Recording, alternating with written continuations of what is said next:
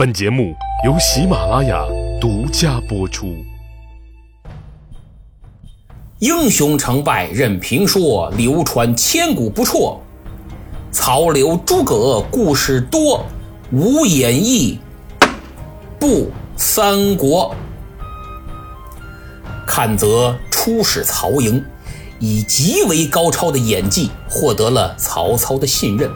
打赢了这场险象环生、艰苦卓绝的心理战，顺利完成了献诈降书的重要使命，并且还毫发无伤、全身而退，为实现周都督和黄老将军煞费苦心定下的计策起到了至关重要的作用，甚至推动了整场战局。如果您觉得阚泽先生的表演就此圆满结束，那可是大错特错了。后头还有一出好戏呢。回到军营，他直接来到黄盖的营帐，老将军等的心里都冒烟了，正着急呢。一见阚泽，顿时喜出望外。哎呀，德润呐，你可算回来了，事情办得如何呀？老将军，请放心，一切顺利，是这么这么这么这么回事儿。阚泽就把经过详细的描述了一番，黄盖听的是一会儿捏把汗，一会儿哈哈大笑。怎么了？太刺激了！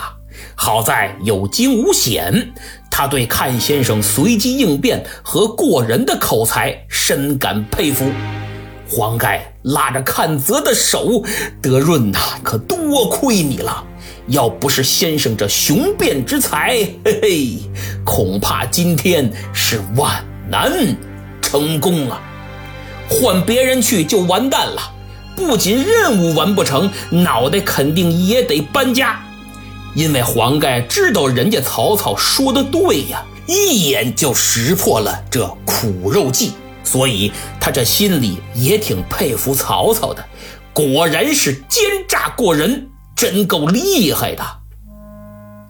等把事情的经过讲完了，阚泽说：“老将军，接下来我还得去甘宁的大营走一趟，要再演出戏给蔡氏兄弟。我打算这般如此如此这般，借这哥俩再给咱们这把火。”添点哎，黄盖一听就乐了。哦，哈哈哈哈！好啊，好好，太好了，此计甚妙，我看行。德润呐，事不宜迟，你赶快去吧。老将军早些休息。阚泽告辞。出了黄盖的营帐，阚先生奔着甘宁那儿就去了。甘宁得知阚泽前来，赶紧出帐相迎。二人走进帐中，落了座，客套叙谈了几句。这时候，阚泽就发现帐外隐约有两个人影晃动。他一琢磨，不用猜呀，这定是那蔡氏兄弟前来偷听。太好了，真是天助我也！想到这儿，阚泽话锋一转：“兴霸将军，昨日……”都督怒责公父老将，当时你上前求情，却被乱棍打出，无端受辱，哎，实在是冤枉的紧呐！现在想起来，我都替将军你感到愤愤不平。嗯，甘宁先生一愣，这话什么意思？看泽马上给他递了个小眼神儿。冰雪聪明的甘宁立刻明白了，哦，原来这位阚先生不是为我来的，是为那俩卧底来的。紧接着，连一秒都不到，甘宁也戏精附体了。他故意把声音抬高个八度：“嗨，阚先生不说倒也罢了，若提起此事，我这怒火难消啊。”想我甘宁也是一员上将，为他周瑜出生入死，立功无数。跟曹操初次交战，还是我打的先锋。可万万没想到，这位大都督一点情义不讲，啪，甘宁一拍桌案，站起来了，气得他在大帐里直溜达。阚泽心想：行，好你个甘兴吧，演技也不错呀，都快赶上我了。甘宁瞪着眼，喘着粗气，来回踱了几步。阚先生，当时你也在场，你看他把老将军打的都不成人形了。我求个情，何错之有？他居然还命人乱棍打我，我凭什么无端受他的侮辱？这侮辱的“辱”字刚出口，还没说完呢，帐帘一挑，蔡氏兄弟进来了。甘宁一看，我这立马不说了。上半句说完，这下半句活生生的咽回了肚子里，可气儿没发泄完呢，站在那儿一个劲儿的，嗯，只干这个。阚泽也是满脸茫然，不知所措，就跟呢你在单位和同事说领导坏话呢，咣，正好被人撞个正着，情景简直一模一样。没办法，为了缓解尴尬。阚泽和甘宁只得各自冲着不同的方向唉声叹气。蔡中和蔡和俩人进来之后，互相使了个眼色，那意思看见没有？他们对周瑜意见可不小啊。那咱们也掺和掺和吧。他俩装作若无其事的样子，蔡和笑不唧的上前一步，见过将军。呃，阚先生，哎，您二位这聊什么呢？阚泽非常不自然的挤出点笑模样啊，呃，我二人正在闲聊军中小事，与二蔡将军无干呐。蔡中又过来试探性的问了一句：“若是军中小事儿，将军何故长吁短叹？先生您又何必愤愤不平呢？”啊？有吗？呃，没有，没有，没有。阚泽赶紧装傻充愣。二位将军，这是我与甘将军的心腹之事，就不劳挂怀了，不劳挂怀。诸位听出来没有？阚泽这是典型的请君入瓮啊！梯子给他俩支好了，蔡和都没犹豫，立马就顺着往上爬。二位。莫非有反江东投曹公之意？什么？这句话可把阚泽给惊呆了。甘宁也马上配合，苍啷一下就把腰间佩剑给拔出来了。阚先生，这下坏了！他二人已经窥探到我们的机密，必须杀之灭口。可把二蔡给吓坏了，扑腾就跪下了。为了保命，直接把自己卧底的身份亮明了。哎呀，将军慢动手，实话实说吧，我们兄弟本就是丞相派来的卧底，自己人，自己人。如果二位愿意弃暗投明，我们可以写信给丞相作为引荐。甘将军千万不要误会呀。甘宁半信半疑，手里的宝剑没放下，依然指着他俩：“你二人所言属实吗？”哎呦，甘将军，这能有假吗？于是他俩就竭尽所能的来证明自己，把为什么来、怎么来的、曹操怎么交代的、江东大营的情况，特别是黄盖挨打这个事儿怎么密报的，曹操和盘托出，全说了一遍。阚泽点点头，心想：“嗯，真不错，说的倒全是实话。你们那信送去的时候，正好我也在呢。”阚泽连忙将蔡中、蔡和搀扶起来，甘宁也转怒为喜，宝剑还匣，那副表情就好像终于找到了组织一样。紧跟着吩咐手下摆酒设宴，四人在帐中是举杯畅饮，推心置腹。蔡氏兄弟当即表示要再修密书一封，把甘宁也愿意投降的情报传递给曹营。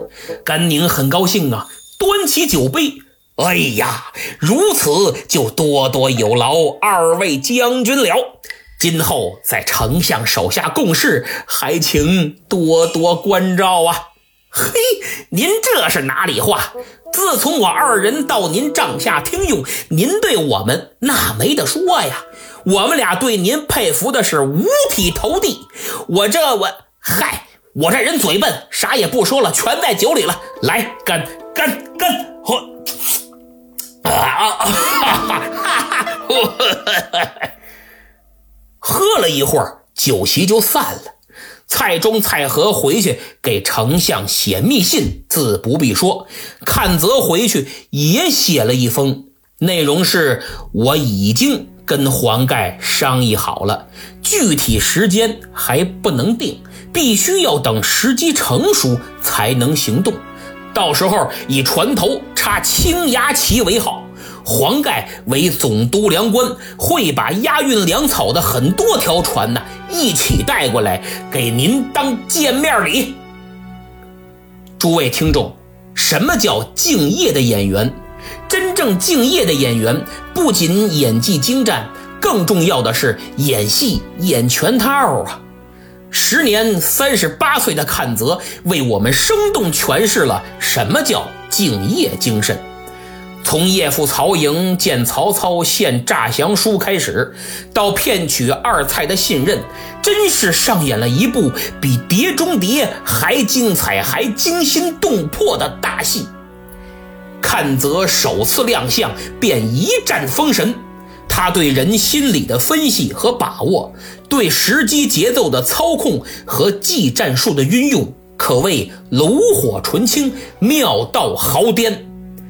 其实从本质上来说，世间万象道理是相通的，商业也罢，职场也罢，感情也罢，官场也罢，只要是谈判，如果能够仔细认真的揣摩分析对方的心理，并能巧妙的加以利用，再配合适当的技巧，那无往而不利。阚泽密献诈降书的故事，把这个道理诠释的淋漓尽致。言归正传，话说曹操几乎在同时接到了阚泽与二蔡的密信，当下心生疑惑，因为他不敢相信这蔡氏兄弟能有这么大能耐。不仅探取了很多如此重要的机密情报，还成功策反了甘宁、甘兴霸。好嘛，这甘宁可不是一般人呐，那是江东一等一的战将。再说这阚泽，他与黄盖商议的这么快，还能带那么多押运粮草的船前来投降，这一切也太顺利了吧？顺利的有点反常。而事出反常必有妖。说到这儿，我必须要讲，其实很多人对这段故事是存疑的。大家普遍认为曹操何许人也？当世之奸雄，杰出的政治家、军事家，怎么就会随随便便的被看子哄骗的滴溜乱转呢？就说这是小说啊，都是演绎，都是编的。但曹丞相的前后表现也差太远了吧？不合逻辑呀！是第一，这个 bug 还是很明显的。但是，当我认真研读分析之后，发现并不是你想的这么简单。我也得出了一套自己的认知和看法。客观的来说，如果曹操真就像我们在故事里看到的这样，那……他不可能成为一代奸雄，也不可能在东汉末年这个乱世称雄天下，绝不可能。我认为小说确实没有逻辑上的硬伤，可如果你看不出隐藏的深意，只能说是研习的不够。此中道理就像另一部名著《西游记》。正因为小说中有那么多的暗线伏笔，所以才养活了当下那么多的博主和主播呀。说了这么半天，您肯定着急要听听我的分析：曹操到底为何如此表现呢？对不起，我先卖个关子，等到日后开战评会之时，咱们一并总结。本人郑重承诺，绝不会像某些盗墓小说一样，自己挖了一堆坑，最后填不上了，只好让读者往里跳啊。曹操手里拿着这两封密信，思来想去，一时捋不出头绪。他转念一想，干脆开个会。集思广益，听听大家的意见吧。于是他召集众谋士到了自己的中军帐，先把这两封信给大伙挨个传着看了看。等看得差不多了，曹操说道：“列位，甘宁被周瑜所辱，愿为内应，黄盖受责，令阚泽来纳降。”据位可深信，就是甘宁受不了周瑜的侮辱，愿意给咱们做内应。黄盖无端又被周瑜打了一顿，让阚泽来送书信，说也要归降。这两个，我现在都有所怀疑，不敢相信。曹操这句话，请大家牢记，一定作为重点标出来。对日后我们分析总结很关键。接着，曹丞相环视了一下在场众人，眼下何人能到周瑜营中探听虚实啊？我想派个人到三江口走一趟，看看信上所说是真是假。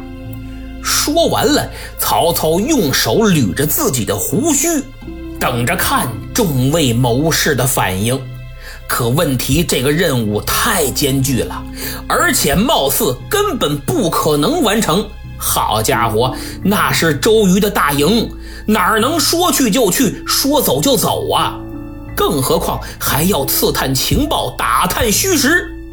就在大家有的面面相觑，有的低头不语之时，忽然站起一。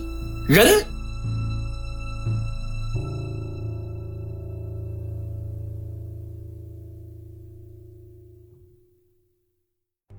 节目讲完了。上期抢到沙发的是听友 P.I 矿工，头一次见啊，恭喜！希望你别忘了给我点赞、订阅和评分。小朋友 C.O.D.M 意见联动，钢琴四级过了，上传了证书截图，真不错，对你表示祝贺。我小时候也学过音乐，学的是管乐、双簧管，从初中到大学都参加乐队，还都是首席啊。哎呀，很怀念那会儿做乐队的时光，每周都排练，经常演出，接触了无数的交响乐作品，特别是在舞台上那种全神贯注、全身心的投入，音乐对内心的打动，真的令人神往和难忘。所以希望你坚持练琴，会让你终身受益的。而且有机会就多登台演出，跟乐队多合作，培养你的团队精神，非常有好处啊。王天一 xx 为节目打了扣，还上传了截图。红帽家萌萌的 Q 猫特别可爱，上传了写着听我节目时长的截图。我一看，好家伙，一百四十一小时四十分钟，真厉害！而且他还拉来个同学听节目，也给我留言了啊，真是由衷的感谢。听友严凯的铁粉得隆重表扬一下，他把节目分享给了他的父亲，还上传了截图，真是好孩子。一个是我感谢你对我节目的认可和帮助，一个是你能和家人如此分享和沟通，令我非常欣慰。现在我们很多家庭啊，都存在孩子跟父母之间少沟通或不沟通的问题，这一点非常不好，容易给孩子和家庭造成问题。